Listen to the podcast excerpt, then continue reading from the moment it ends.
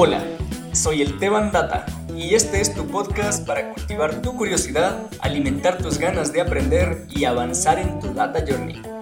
Acá entrevistamos a personas que están recorriendo su camino y quieren compartir con nosotros algo de su aprendizaje y experiencias en el mundo de la ciencia de datos.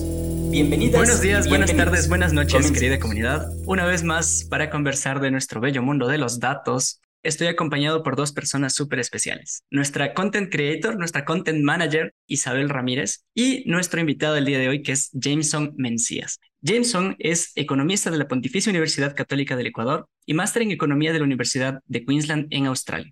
Es experto en política fiscal y tributaria y actualmente es investigador de CELAC, consultor para Red Latinoamericana por la Justicia Económica y Social, Latindad, y host del podcast Cable a Tierra.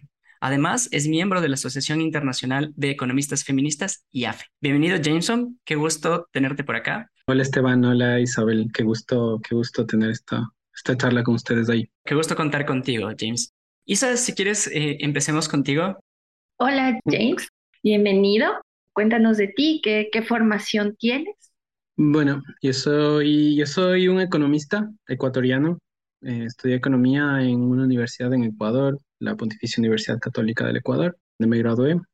Y luego, pues nada, la vida me llevó a estudiar en Australia, en la Universidad de Queensland, donde hice una maestría en economía, en economía pura, pura y dura. De ecuatoriano, tengo 32 años y bueno, como bien decía el Esteban en la presentación, pues ahora trabajo en temas latinoamericanos y con, con muchos, muchos datos que es para el que venimos a hablar ahora. Qué interesante. Cuéntanos cómo empezaste en el mundo de los datos. ¿Cuál fue el inicio? ¿Cuál fue el primer paso que diste? cómo te diste cuenta que el mundo de los datos era para ti? Bueno, yo el, realmente mi experiencia me lleva un poco a mirar atrás, ¿no? Me lleva un poco a mirar atrás desde cuando estamos en la universidad, cuando cursamos la universidad, creo que es el primer momento en el que tú tienes noción de, como economista, como estadísticos y trabajas estadística o cualquier otra carrera, digamos que obviamente en estos, en estos tiempos son súper importantes el uso de datos, ¿no? Pero a mí me regresa un poco a la, carrera porque cuando hacíamos las primeras clases de estadística y las primeras clases de econometría resultaba, tal vez y por la edad, por la experiencia, muy abstracto todo lo que estabas haciendo, ¿no? De pronto los datos que te venían eran datos que, bueno, los tomabas como una tarea antes de la importancia, porque luego con el tiempo entiendes que los datos que utilizas, hay toda una infraestructura atrás. El momento que utilizas una encuesta, es mucha gente que está levantando la encuesta, son miles de personas, y luego personas que digitan esa encuesta, y luego personas que se encargan de poner esa encuesta después de estandarizarla, después de, y hablaremos más tarde de, de eso, estandarizarla. Y claro, mi inicio en las, mi inicio en las ciencias de, en la ciencia de datos fue cuando me di cuenta de la importancia de cada uno de estos valores. Ese fue el momento. Y eso no ocurrió en la universidad. Y bueno, y eso que en la universidad al inicio, cuando estaba haciendo mi tesis, era relativamente nuevo, digamos, el, el, censo, el censo de población de Ecuador y el censo económico de Ecuador. Y fue la primera vez que me enfrenté a datos. Pero nunca, en esos momentos, nunca lo vi como una ciencia. Y te digo que luego, cuando estaba en la maestría, utilizábamos datos mucho más grandes, con fuentes de información digamos, de, de, mayor alcance, eh, dado el, digamos, el, el, nivel de, de, investigación que se hacía allá, pero aún así no era consciente de, la importancia de los datos como tal. A mí, y en lo personal, me pasó lo mismo que a mi colega Alex, a quien les mando, Alex Bajaña, a quien le mando un saludo. A mí me pasó lo mismo de la realización del, de mi inicio de las ciencias de datos cuando estuve en el Servicio de Rentas Internas en el Ecuador. El Servicio de Rentas Internas es eh, la oficina que se encarga de hacer todo el tema de los impuestos. Y en ese momento yo me di cuenta de que mm, viendo ese momento como el, como el inicio de mi, de mi carrera, de mi mundo en la ciencia de los datos, porque tal vez la institución que más información tiene en el Ecuador es el Servicio de Rentas Internas, porque el Servicio de Rentas Internas tiene la información de todas las personas, bueno, que bien o mal eh, pagan o no pagan impuestos, pero también todas las compras, todas las ventas, y ni se diga del tema de facturación electrónica, el sistema de facturación electrónica pues se contabiliza cada vez que una persona hace una transacción en el país. Y aproximadamente son 3 mil millones de observaciones al año sin tomar en cuenta el detalle. En ese momento me di cuenta de, de, que había empezado en los datos, cuando, cuando sabía que atrás de eso hay toda una infraestructura, hay todo un trabajo y no solo eso, sino que de pronto te das cuenta que los datos son mucho más grandes de lo que esperabas Y, y, así empezó todo. Desde ahí todo para adelante ha sido entenderles a los datos desde esa perspectiva, ¿no? Entender cada uno, cada valor y también aprender a leerlos de una manera um, un poco más crítica también, pero a la vez como darle la importancia que se merece el 2.5, 3.5, el 4 que te sale de promedio de resultado de lo que sea cuando los manejas, ¿no? Ahí fue, ahí fue mi momento de, de realización, enfrentarlos. Espectacular el, el camino que, que, has venido haciendo, James. Me llama mucho la atención el, algo que mencionaste, que fue lo, abstracto que pueden ser eh, los, los datos cuando estás empezando, ¿no? O sea, cuando nosotros vemos, por ejemplo, eh, nosotros nos conocimos en el, en el INEC y pues, eh, bueno, cuando yo trabajaba en el INEC y pues eh, en, este, en este caso lo que yo hacía era como ver resultados de encuestas. Y por supuesto que me pasó lo mismo que mencionas, que al principio es como, mira, yo veo que hay, en promedio hay tantas personas que, que viven en condiciones de pobreza en, en Ecuador o, o, y este es el nivel de desigualdad del país y cosas por el estilo. Pero uno no se da cuenta al, al inicio lo, las implicaciones sociales que, que, realmente hay detrás, ¿no? O sea, porque puedes ver que la línea de pobreza es tanto y que si es que no se llega en promedio, el promedio del ingreso familiar a ese valor, pues la, la familia es considerada pobre. Pero las condiciones que hay detrás de esos números, detrás de, la, de las vidas que están recogiendo y que son recogidas con esos números y las vidas de las personas que recogen esos números, complejizan un montón el análisis que nosotros podríamos hacer por detrás, ¿no? Entonces, me, llama mucho la atención esto otro que mencionas sobre el tema del SRI, que queramos o no, nos toca pagar impuestos para que el Estado pueda tener como, como fondos para, para seguir haciendo cosas. Realmente es gracioso porque, porque en, en, la sociedad que vivimos actual, y esto es como mucho más profundo, creo yo, en la sociedad que vivimos actualmente no tendemos a darle el, el, el valor del trabajo que incluyen las cosas que tenemos, ¿no? El lápiz, bueno, esto aquí no sabemos dónde salió o quién, quién lo produjo, qué horas de trabajo hay atrás de esto. Y lo mismo pasa con los datos, realmente. ¿no? Y esto viene de la teoría marxista, realmente, que no, que no es nada nuevo, digamos, desde ese punto de vista, digamos, la lectura, ¿no? Cuando vemos un dato, un número, a veces vemos la presentación o los mismos presidentes de los países o las Naciones Unidas o quien fuese el, el que presenta un, el resultado de algún premio Nobel o lo que sea, realmente atrás de la generación de ese número hay mucho trabajo y ese número representa a las personas a las que tú mencionas, Esteban. Entonces, eh, creo que aprender a darle valores, darle valor simbólico, no solo simbólico, pero de reconocimiento a los, al dato, al número, es tal vez para mí un, uno de los aspectos, digamos, fundamentales para poder, digamos, valorar y darle importancia al, al trabajo de los datos. Y sí, o sea, el SRI es así, digamos, en todos los países, no solo en Ecuador. Nosotros tenemos una economía de, de, de PEA de 7, 8 millones de personas y por ahí 1, 2, 3 millones de personas declaran impuestos. Es un país súper pequeñito, digamos, en términos de eso, pero ponte a pensar en, en, China o ponte a pensar en, en, Japón o ponte a pensar en Estados Unidos, digamos, como tomando en cuenta los países que se vienen a la cabeza que son grandes. O sea, manejar esos datos son, y bueno, tú creo, creo que estás como bastante relacionado con eso, se necesitan super servidores para poder manejar ese tipo de información. Así que sí, es, es apasionante. Es complejo, ¿no? hay, hay, como un montón de capas de, de análisis, eh, un montón de procesos que pueden facilitarnos el trabajo o, o no. Totalmente. Cuando, cuando, esta infraestructura no está, pues lo, lo, que pasa es, es justo lo contrario, ¿no? Que no, no se nos facilita el trabajo y, y toca buscar otras formas para, para resolver los problemas.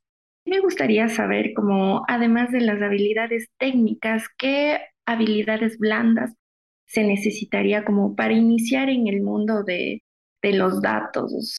No solamente aprender la parte matemática, estadística, que es muy importante, claro que sí, pero también el hecho de relacionarte, eh, ahorita que lo mencionan en temas sociales, la ciencia de datos es multidisciplinaria. Entonces, ¿qué habilidades crees que sea pertinente como tener, tener en cuenta para empezar en el Data Journey? Yo te diría que entre revisar lo de las, de las aptitudes o de las habilidades blandas y técnicas, ¿no? Es como si, si no supiéramos para qué sirve la, si no tuviéramos la finalidad del uso de la rueda, pues una rueda no es nada, si no, si no tiene, si no se le da el uso que se le da, ¿no? Un martillo si alguien no lo sabe utilizar el martillo, pues un martillo no es nada realmente. Es lo que es en función de para lo que sirve. Y, hay diferentes campos, ¿no? O sea, es que realmente una de las cosas lindas de, los datos es que desde donde tú estés puedes darle el uso que, el uso que, que necesites, pero en tu campo, digamos, en tu campo, en tus intereses. Entonces, mira, las, las aptitudes blandas, pues para mí creo que, digamos, recaen y, y caen sobre el interés de que tú tengas sobre algo, lo que te apasiona, digamos. Porque hay personas que hacen temas mucho más sociales temas que ni siquiera tienen que ver con lo social, que la ciencia de datos son, es una herramienta más, del martillo, es la rueda, eh, que lo permite hacer mucho más fácil, mucho más rápido, mucho más robusto, mucho más técnico y obviamente tener, eh, y esto decía, el, de esto decía el Alex, ¿no? En, un, en un capítulo de su podcast antes, decía como tener la mejor información para poder tomar las mejores decisiones, porque de eso es lo que se trata, decisiones en todo, en todo aspecto. Entonces, eh, Sí, lo, matemático y la programación y ese tipo de cosas, pues los aprenderás porque es un lenguaje nuevo. Seguramente con más años se te va a hacer mucho más difícil porque ya sabes, a los niños a los 4 o 5 años les enfrentas al alemán y en 6 meses hablan alemán perfecto. Em, pero nunca es tarde. Y lo otro es tener interés, y tener interés por, por, por cualquier cosa, por el campo en el que estás. Eh, yo no, por ejemplo, yo no hago, bueno, sí, no hago específicamente datos, datos, datos, pero trabajo mucho teoría política fiscal, política tributaria, que requiere mucho el uso de datos súper grandes. Y ahora en CELAC, pues hacemos procesos estadísticos que no está dentro de mi tema, pero justamente por mi conocimiento de, de, de datos, de ciencia de datos, Em, hemos estado apoyando procesos estadísticos súper complejos que serían imposibles si no tuviéramos esos conocimientos, digamos, como si, si, si yo no tuviera esos conocimientos de ciencias de datos eh, que podríamos hacer. Así que nada, para mí las ganas, la, la, aptitud, la aptitud blanca es las ganas, las ganas y lo otro, pues nada, un poquito de trabajo y ya está. Creo que la palabra que resume un poco lo que, lo que dices es, eh, podría ser resiliencia, ¿no? Como saber sobreponerse a las eh, dificultades que nos vamos a encontrar porque hay dificultades de, de, todo tipo en cada paso cuando damos un, o sea, cada vez que avanzamos en, en, nuestro camino en ciencia de datos. ¿no? En tu caso, lo que, lo que mencionas un poco es, hay dificultades que puede ser al inicio de infraestructura, al, eh, otras dificultades en el estilo de, puede ser que al inicio no sepa cómo resolver los problemas eh, que voy enfrentando cuando programo, los problemas metodológicos, es decir, tal vez no tengo suficientes bases eh, estadísticas, matemáticas, y eh, las habilidades para compartir los resultados, ¿no? Entonces, un poco esta conjunción de habilidades es lo que nos va a permitir eh, construir soluciones basadas en datos según los fines que vamos necesitando y vamos proponiendo, ¿no? Que al final, al final es eso. James, quisiera avanzar un poquito y profundizar en el, en el tema que, que, vamos conversando, ¿no? Que es Tú nos dices que ahora mismo como consultor de Slack puedes aprovechar tus habilidades como científico de datos por el conocimiento que tienes. Entonces, cuéntanos un poquito cuáles son las tecnologías que usas actualmente para, para llegar a solucionar las cosas que, que se necesitan pues en Slack. Yo utilizo R. E, R es mi herramienta básica. No tengo mucho más que decir, realmente es, es, es un mundo gigantesco, ¿no? Eh, por ahí puedo tener un certificado que diga que mm, que, sé reavanzado, pero cada vez que voy haciendo cosas nuevas me doy cuenta que no sé nada. O que, o que alguien lo ha hecho antes, lo ha hecho mejor que yo y es hermoso porque puedes utilizarlo en la forma en la que tú lo necesitas. Em, y realmente el, universo es, es, es, gigante, ¿no? Eh, yo creo que voy a, voy a citarle tantas veces al Alex porque es que con el Alex hemos hablado tanto de esto, pero el Alex siempre dice, mira, el límite es la imaginación. Y, y es lo que es. Pero, em, y, R y Python y, y, bueno, todos, ¿no? Todos los, todos los, digamos, los digo estos dos porque son como lo, a los que quiero hacerles publicidad en un sentido, eh, porque, porque son libres y todo, em, pero por, por, por, las capacidades que tienen R y Python son, son increíbles. Pero yo uso R, yo soy un, eh, un usuario de R, contribuyo en cuanto puedo, en lo que puedo, en los espacios, en, en los blogs y tal. Si es que alguien tiene una pregunta que yo sé cómo responderla, la respondo. Si, si no, mayoritariamente usuario, claramente, pero eso es lo que utilizo. Y claro, en CELAG es súper importante de eso. De hecho, es, es, un poco, es un poco irónico y gracioso cómo terminé ahora, porque, bueno, CELAG es un centro de investigaciones a nivel latinoamericano y yo estaba en el, en el, en el, área, en el área económica. estaba hasta, digamos, activamente. Y luego por, por algún proceso estadístico matemático de programación que teníamos que hacer un modelo de stock flow, que es un modelo, los pues, economistas keynesianos saben qué es esto, pero un modelo que, que, requería ciertas modificaciones y que, bueno, yo les dije, oigan, yo creo que puedo hacer esa programación en el R. Y ahí empezó todo. Entonces, empezamos, empezamos a utilizar R en CELAG y después de eso hubieron procesos más complicados. Nosotros hemos hecho procesos de conteo rápido en, en, algunas, en algunos países ya, digamos, y yo he estado como con el grupo encabezando con, con, la unidad, ¿no? Encabezando todos estos procesos que requieren un, un, despliegue gigantesco, pero no solo eso.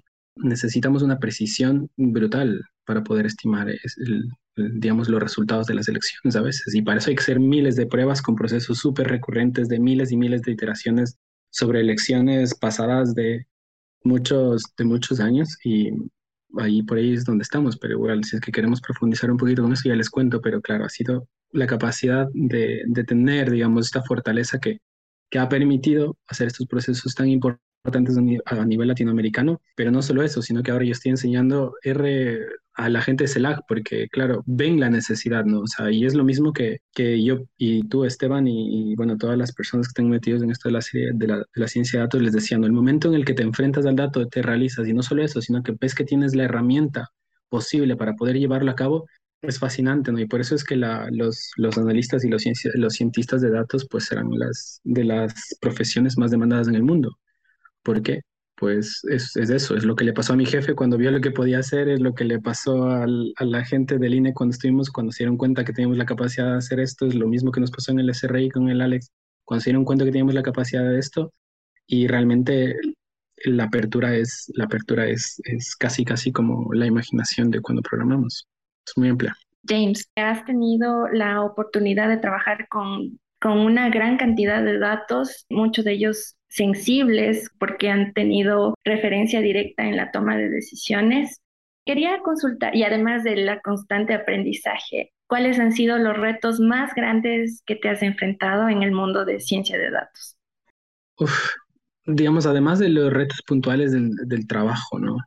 Yo creo que cuando, mira, yo voy usando R ya 10 años y mm, bueno, que puede sonar mucho, ¿no? Pero voy usando R ya 10 años. Y creo que llegado, hemos, hemos llegado a un punto, justo, no solo yo, eh, pero con algunos compañeros y tal, el mismo Alex y eso, de, de que llegas a un momento en el que no hay lo que necesitas.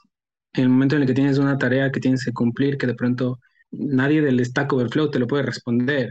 O, nadie del blog te lo puede responder, entonces tú dices, o, o estás desarrollando algo más que, no está hecho y tal. Y tal vez uno de los retos ha sido como encontrar tu forma, tu método para poder hacer algo, porque usualmente cuando haces programación, al, menos al inicio y empiezas en esto de los datos, pues esperas que tengas una función o un, un, comando que haga lo que necesitas.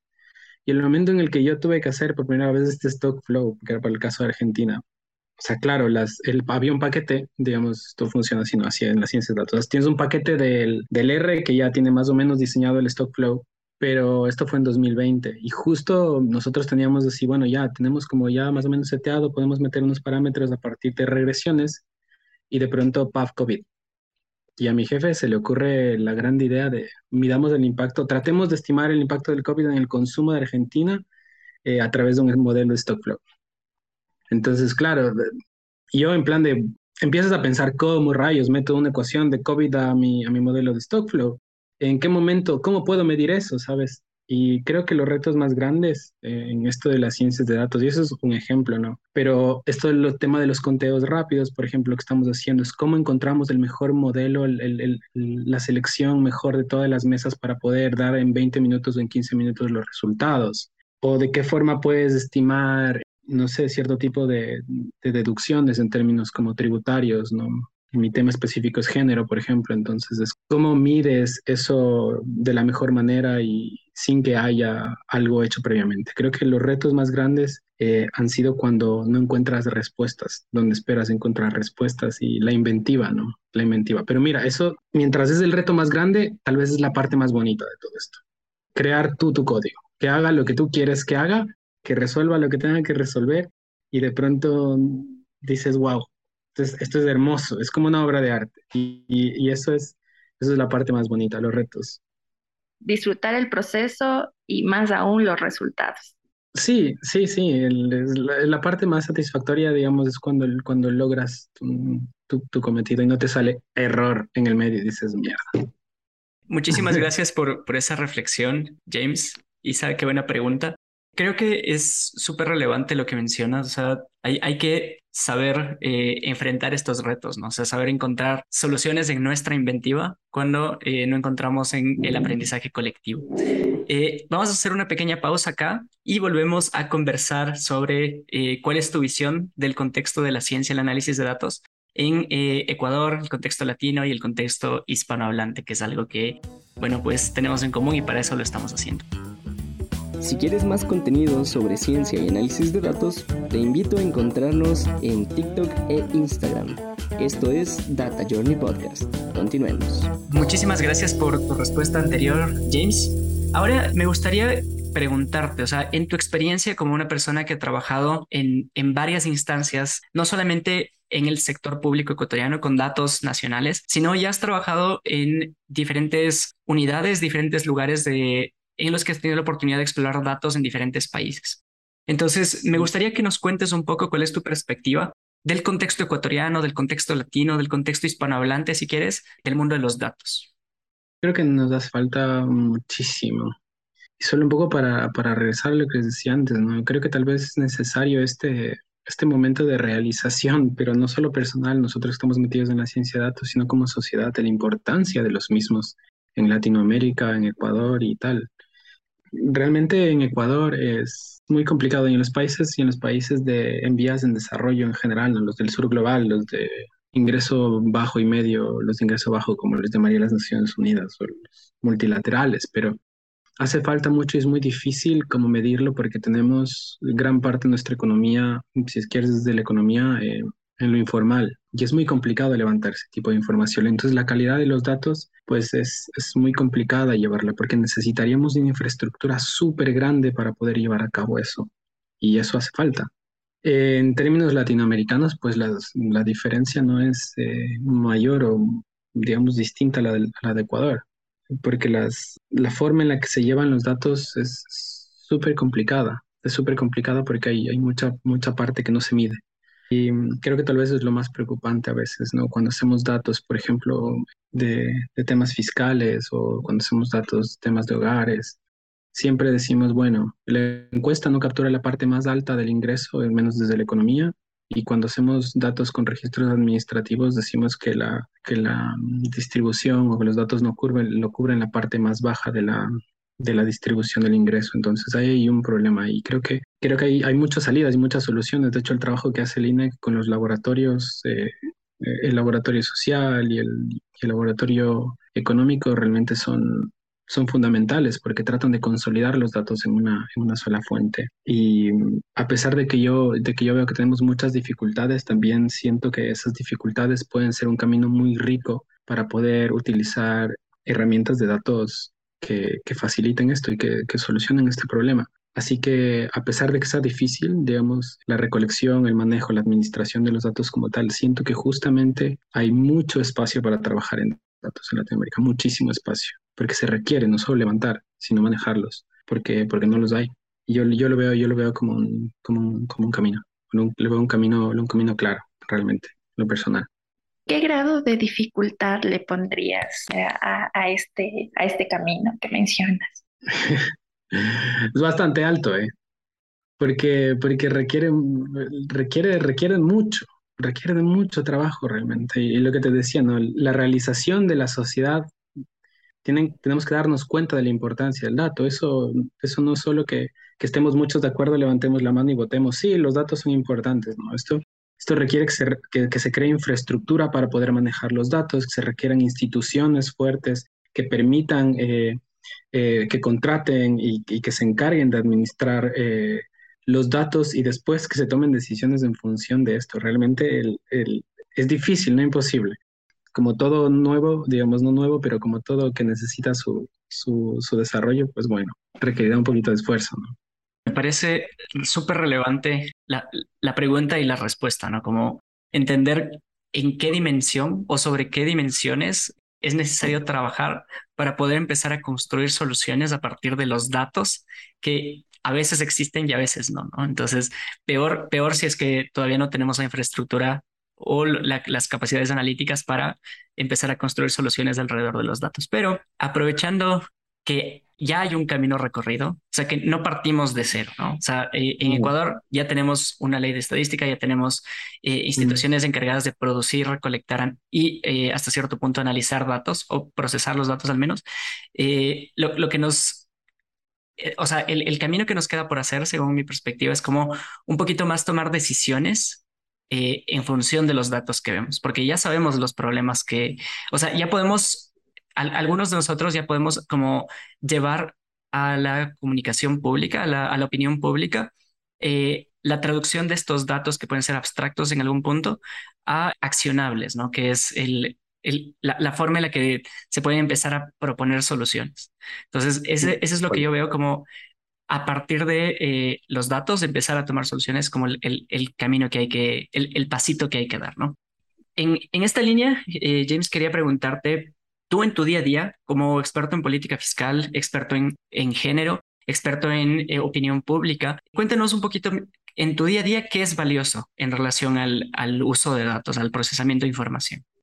Es, es, que es, es que es transversal, o sea, es fundamental. Es fundamental, fundamental. Yo, mi día se divide de esta forma. Yo 40% de mi día paso programando, 40% de mi día paso leyendo y el 20% escribo está todo el tiempo ahí, o sea, todo el tiempo ahí. Y ahora cuando tengo que escribir un paper, lo escribo en el R, o sea, no, no pasa nada, porque ya lo escribo hasta ahí. Entonces está como muy, muy, muy relacionado. Es muy importante, es, es crucial, digamos, el uso de los datos. Y no, sé, para muestra un botón.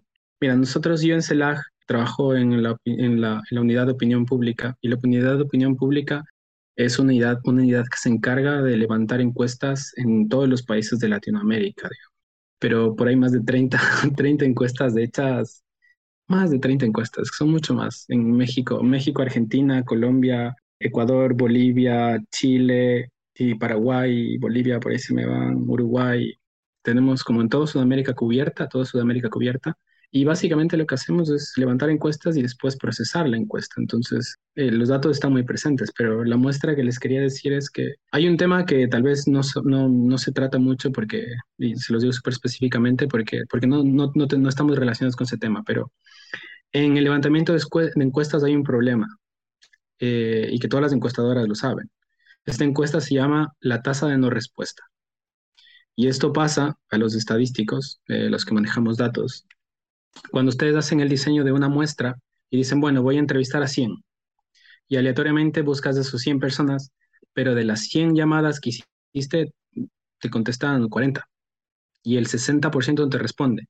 Entonces tú vas siguiendo, sigues haciendo un proceso aleatorio hasta conseguir los 100 que necesitas, pero para conseguir los 100 que necesitas tuviste que hacer 10.000 llamadas. Eh, nosotros asumimos, como digamos dentro de, las, dentro de las encuestas que hacemos, esto ocurre en todos los países, o sea, de hecho esto fue lo que, ya les voy a contar, pero este problema fue el que, mm, digamos, lo que estaba en el punto central de por qué las encuestadoras en Estados Unidos no podían eh, predecir que Trump iba a ganar las encuestas, iba a ganar las elecciones. Todas las encuestadoras, tres días antes, cuatro días antes de las elecciones de Donald Trump, eh, decían que iba a ganar Hillary. Y lo que pasaba es que tenían una tasa de no respuesta, pero altísima, casi del 75%. Entonces, de cada 100 llamadas, solo 20 les respondían la encuesta. Porque, y claro, el momento que tú procesas los datos, tú asumes que ese 20% que tienes de muestra realmente está capturando toda la población, pero si es que esas personas que no te responden la encuesta tienen una selección, o sea, un bias ahí, a diferencia del 20%, estás dejando un porcentaje de la distribución eh, por fuera y tu muestra está mal. Entonces tú sacas resultados porque, no sé, los que votaban por Trump no querían decir que votaban por Trump, punto. Es gente apolítica, punto. Es gente que no quiere responder. Entonces hay un problema muy grande. Y si es que yo, digamos, eh, en mi caso, no personal, yo no, yo, yo no, no, tuviera las herramientas de los datos, eh, la programación y tal, no me podría hacer estas preguntas y no podría ver la, forma en la que vamos resolviendo estos problemas. Es fundamental. Para mí la importancia de los datos en el día a día es importantísimo. Y lo mismo pasa en la política fiscal. Lo mismo pasa. Si tú vas a hacer o vas a meter como, no sé, desde la política pública alguna modificación a las, a las leyes tributarias, tú necesitas saber cuánto eso va a afectar, a quién va a afectar, en qué medida, cómo lo va a afectar. Porque si no, los medios de comunicación, que también es parte súper importante de la opinión pública, pero no solo ellos, sino todas las personas que están ahí defendiéndonos, entre comillas, o representándonos, entre comillas, a quienes nos hemos elegido en el Congreso, pues de pronto nos dicen que no, que el que gana más de 3 mil dólares es clase media. ¿De dónde? No tengo idea. Dicen eso. ¿Por qué? No tengo idea por qué dicen eso. Y de pronto como las decisiones no se toman informadamente. Entonces es fundamental, es fundamental de que nosotros tengamos las herramientas, no solo las herramientas, de que le demos la importancia, pero que también podamos acceder a los datos, porque eso es otro tema que, del que no hemos hablado mucho, pero pasa. Vale, vale, vale. Haciendo mención de lo que dices del tema de la protección de datos, entiendo que desde el 2021 eh, se lanzó esta nueva ley. Quisiera saber cómo ha ido afectando en, en, tu día a día trabajando en el mundo de ciencia de datos. Mira, yo, la verdad es que yo desde hace, desde hace años yo dejé de trabajar en el sector público en Ecuador. Em, desde que salí, no sé, cuando alguna vez, porque yo estuve, yo estuve justo en el, en el CNE trabajando director de estadísticas, fue antes del 20, antes de la pandemia por ahí. Esa fue la última vez que estuve por ahí. Y luego de eso, pues me dediqué a trabajar a nivel latinoamericano. Y yo espero, como todo buen ciudadano, de, vi un meme que decía, la única teoría de la conspiración en la que creo es que las cosas van a salir bien. Entonces yo, ojalá, que, que espero que la ley haya permitido mayor acceso.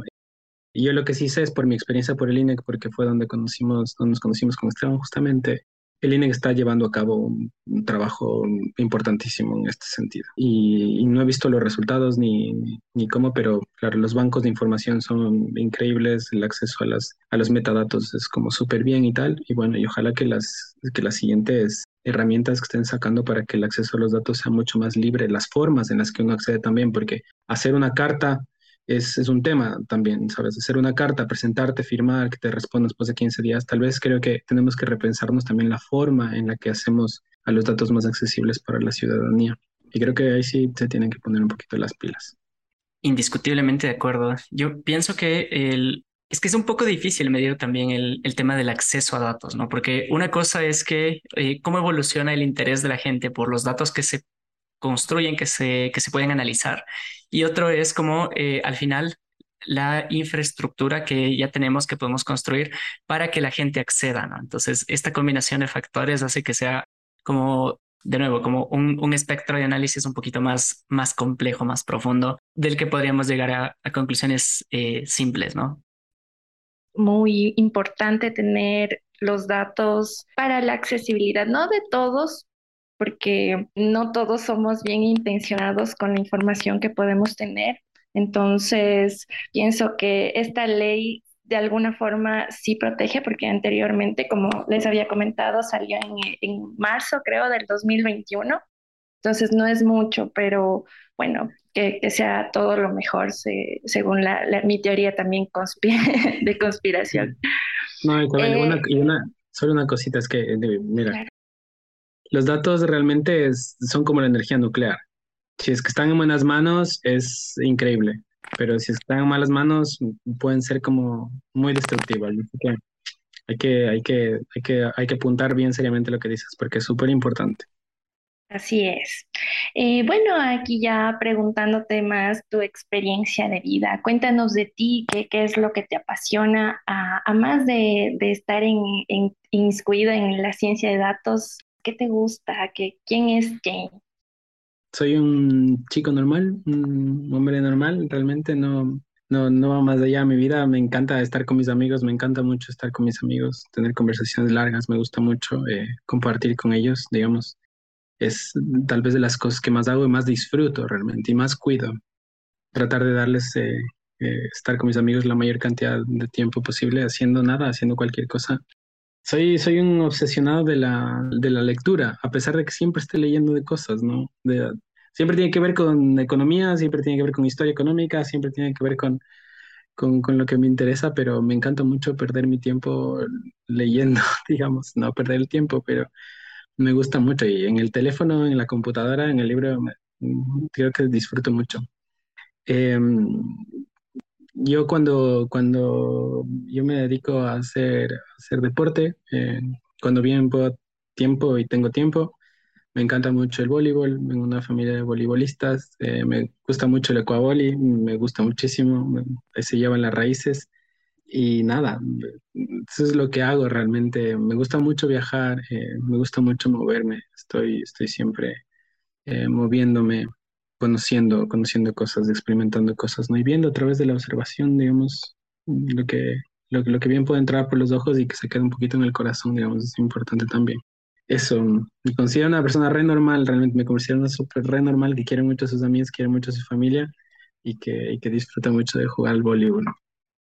Bueno, sí, entendiéndose en el rango de lo normal. Sí, sí, sí, no, no, nada, del, nada del otro mundo, ¿sabes? No, nada del otro mundo, que como todos disfruto cocinar, disfruto comer. Eh. Ay, qué bien, los placeres de la vida. Y sí, donde uno pone el eh, corazón realmente. Eh, que también que quisiera preguntarte, ¿qué proyectos te ves asumiendo en unos años? Ya es una, es una, es una pregunta, es una pregunta mm, difícil porque porque no sé, yo siempre me gusta estar como donde estoy en el momento, ¿no? Eh, pero tengo, tengo, tengo, tengo, tengo proyectos, ¿no? Son en términos profesionales, en términos académicos, pues bueno, mi doctorado, em, mi, mi, jefe está empujándome a que haga un doctorado justamente en, metiendo un poco a la estadística y tal, pero bueno, yo, yo ya tengo un poco como mis, mis mis, mis gustos y mis pasiones también tengo por, por la teoría, por la política fiscal, por el género que he estado trabajando mucho estos, estos años. Así que bueno, mm, se ve a la vuelta de esquina el, el camino del doctorado, por ahí se ve. Pero justo estos días, eh, un poco como pensando en, en, qué hacer, ¿sabes? Como, como además de, digamos, la, la actividad extracurricular, ¿sabes? No sé si a ustedes les pasaba esto en el colegio, pero disfrutabas del colegio y te gustaban las cosas, las materias te gustaban, te gustaban, las que no te gustaban, pues no te gustaban y punto, pero luego salías del colegio y siempre, o no sé, o te, metías a la selección de, del, del, de boli, de fútbol, de lo que sea, lo que te gustaba, o ibas o, tocabas la guitarra, tocabas el piano, ¿no? Que es algo que yo también disfruto hacer.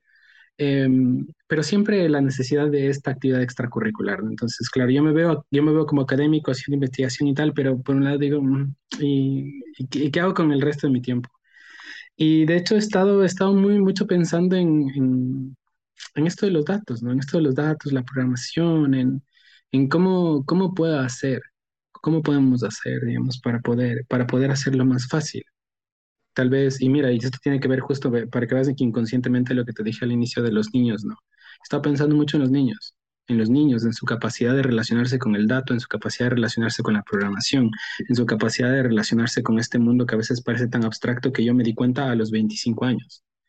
Muy posiblemente, y el cambio que daríamos en términos de mentalidad, tal vez darles una oportunidad a los nenes y a las nenas desde, desde muy pequeños de, de, enfrentarse, ¿no? O sea, es que todo tiene sentido, ¿sabes? Todo tiene sentido.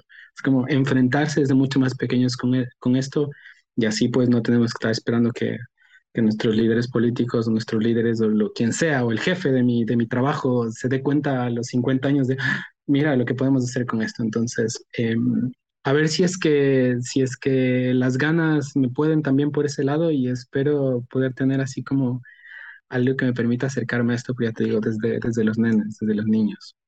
A ver, a ver qué sale. Si sale por ahí, pues ya haremos otro capítulo del, del, del, Data Journey y ya les contaré cómo va eso, si es que sale. Súper importante lo que mencionas. Eh, la educación inicial creo que tiene una importancia en nuestra vida bastante relevante, ¿no? Que cuando somos niños no nos damos cuenta y a medida que vamos creciendo vemos los intereses, ¿no? Tanto propios como el de comunidad es muy, sería muy genial que desde, incluso yo, o sea, yo estoy iniciando en el Data Journey y claro, el tema de los datos, yo, yo estudié administración de empresas y claro, el tema de los datos era la interpretación, tanto el tema de costos, materia prima y todo lo que conlleva una empresa, pero realmente me di, o sea, me di cuenta ahora que ya tengo 27 años la importancia real que tiene el mundo de los datos en todo nuestro contexto, no solo social, político, sino en todo, como habías mencionado al principio, en nuestro estilo de vida. Entonces, sí es algo muy importante, o sea, creo que debería reestructurarse la educación desde la primaria para ir avanzando ya para las nuevas generaciones. Sería algo importante apuntarle por ese lado. Sí, y enseñarles a los niños a ser responsables también de, de lo que están enfrentando, ¿no? Es muy, o sea, es que es, es que es, que es clave. Lo que dices es súper clave. Es, mm. Lo que veníamos conversando, ¿no? Es, es transversal. O sea, los mm. problemas de, de, infraestructura, de capacidad de análisis, es algo que si empezamos a fortalecer desde que somos chiquitos, pues mejor que mejor, ¿no? Para empezar a cerrar un poquito el, espacio, James, me gustaría preguntarte si volverías a desarrollar tu carrera como lo has venido haciendo. O sea, si tomarías decisiones diferentes, a pesar de que eh, seguramente te hubieran llevado a otro lugar, eh, si volverías a estudiar ciencia de datos, tu aproximación con los datos la harías como la has hecho o qué harías diferente? No sé, yo, yo creo que estoy súper contento con la vida que uno vive, ¿no? Eh, no sé, hay este video que es como un video meme, ¿no? En el que le preguntan a un chico así como, ¿usted regresaría al pasado y tal? Y él dice, ¿a son de qué? ¿A buscar a quién? ¿Por qué? Em, sí que veo que, que, uno, como siempre, no diría, no hubiese hecho esto distinto y tal. Em, la verdad es que a mí, yo soy un apasionado de la economía, soy un apasionado de la economía, apasionado de la programación, ahora apasionado de los datos también, y creo que se complementan. Eh, yo no estaría dispuesto a, dejar la economía por los datos, ni dejar los datos eh, por la economía. O sea, eso está, yo a mí me veo, eh, estoy, estoy clarísimo de eso. Em, sí que hubiese aprendido, me hubiese gustado haberme, haberme enfrentado antes, ¿sabes? Como que alguien más me hubiese dicho a los 18 años o a los 17 o antes, siempre de, oye, mira, em, mira esto, porque creo que me hubiese gustado desde el inicio. Tal vez me hubiese gustado que tener eso y tal vez las cosas habrían sido distintas. Pero, pero no, y sí, volvería a estudiar, mm, sí, volvería a estudiar. De hecho, ando, ya hemos tenido discusiones, ¿no? Eh, con, con, el Alex y con, con otros compas plan de, bueno, estoy tan lejos en el R y a veces digo, me da de estudiar Python así como que algo sé, pero lo, lo que sé de, de Python, eh, lo que sé de Stata, o sea, digamos, sé, sé, cosas, pero no, no, es mi, no es mi lenguaje, ¿sabes? Si alguien me pone algún problema ya complicado, voy a decir, no, no puedo, obviamente, pero eh, claro que sí, claro que sí, siempre estar como estudiando, siempre estar revisando, o sea, volvería a estudiar y sigo estudiando y tal. Eh, obviamente que tener una certificación es distinto, no tienes que tomar más en serio, tienes que estudiar mucho más y tal, a que, a que te abras una cuenta en alguna de estas plataformas donde puedes ir aprendiendo tu bola es distinto, así que nada, yo seguiré estudiando esto, seguramente seguiré estudiando esto, seguiré complementando porque también te das cuenta que el, el, nivel y la velocidad a la que van cambiando las tecnologías de la información es, es, es, que, es que es absurda a veces también. Entonces, si no te mantienes un poco en eso de seguir estudiando y tal, pues, pues te quedas y, y nadie se quiere quedar. Así que, pues bueno, ahora que sí.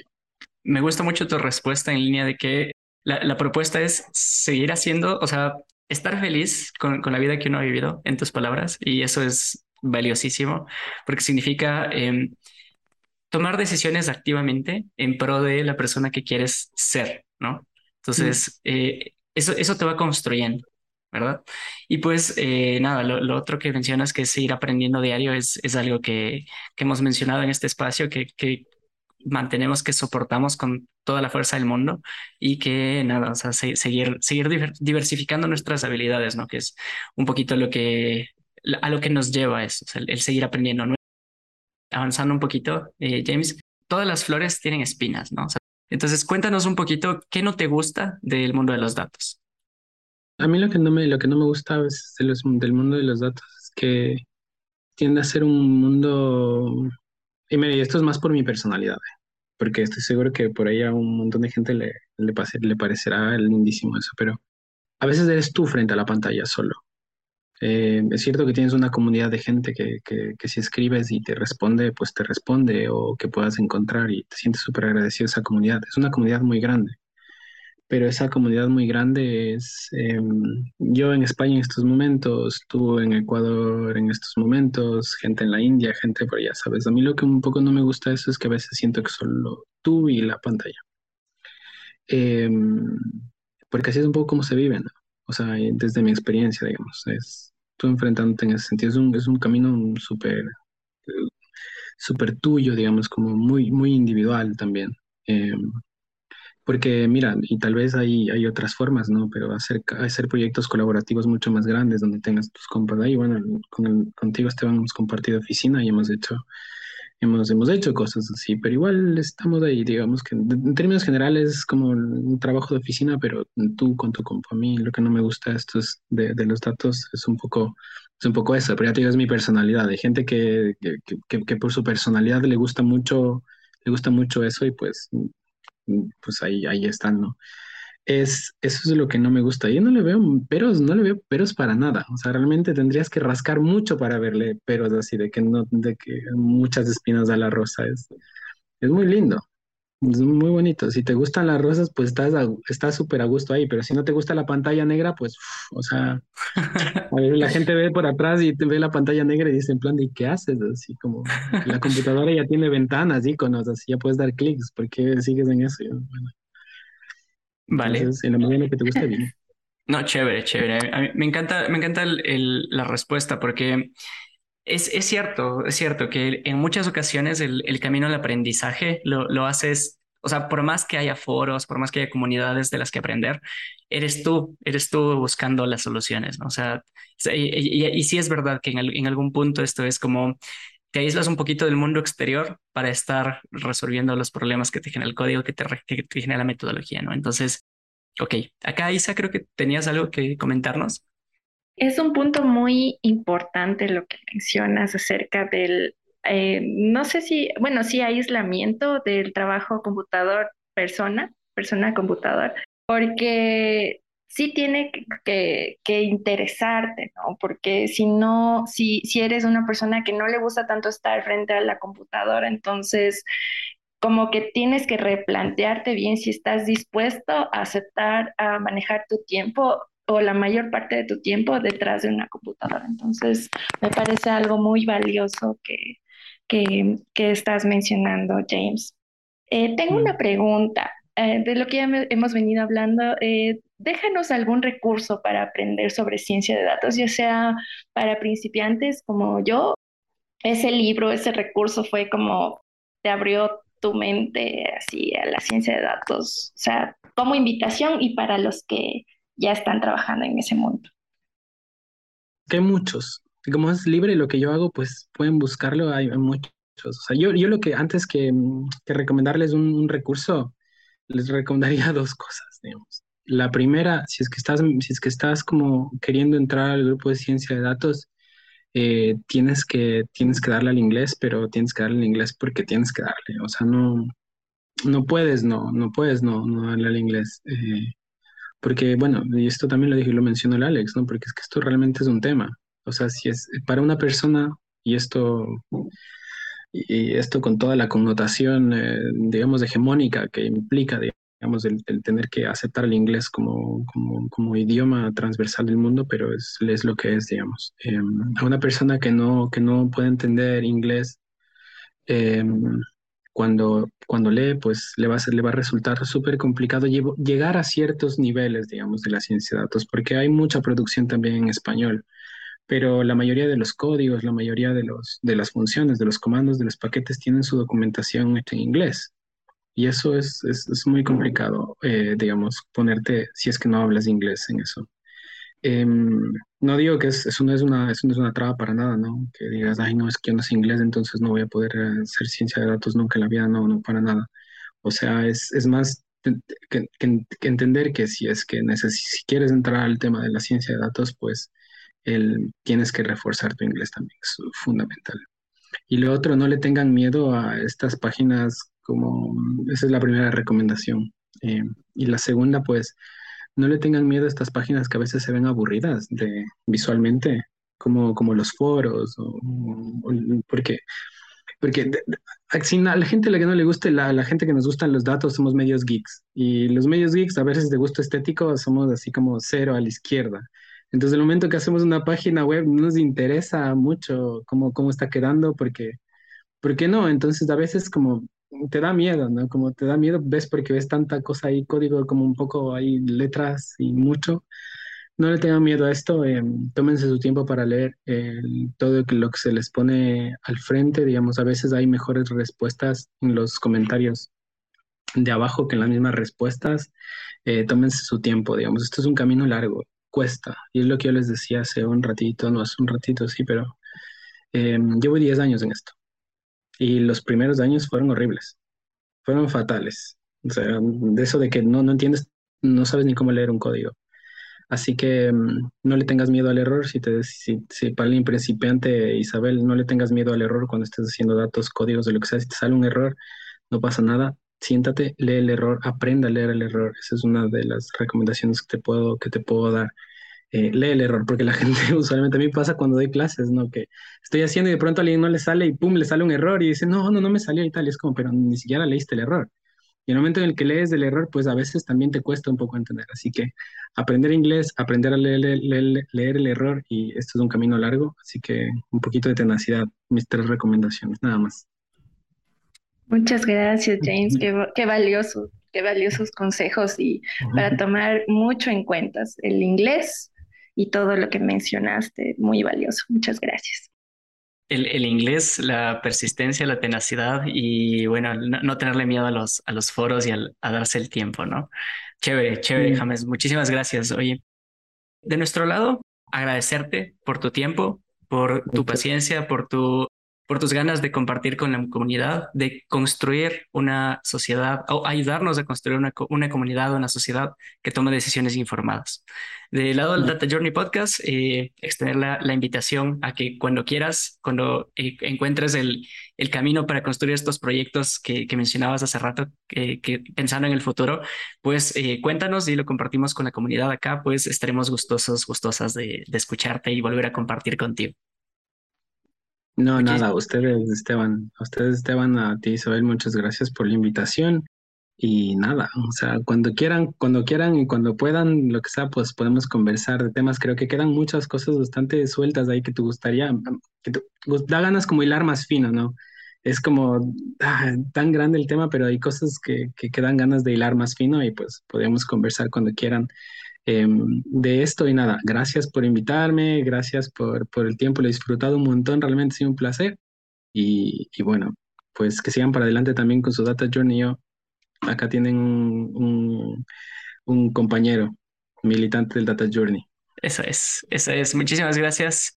Muchas gracias, James, Esteban, por la apertura, ¿no? Y, y por invitarnos a, a, continuar en nuestro, o a iniciar en nuestro Data Journey y a toda la comunidad que nos escucha siempre agradecidos.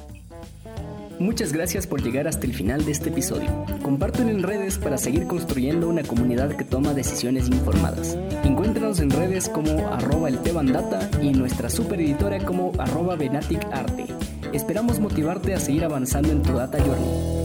Esto ha sido un episodio más del Data Journey Podcast. Muchas gracias.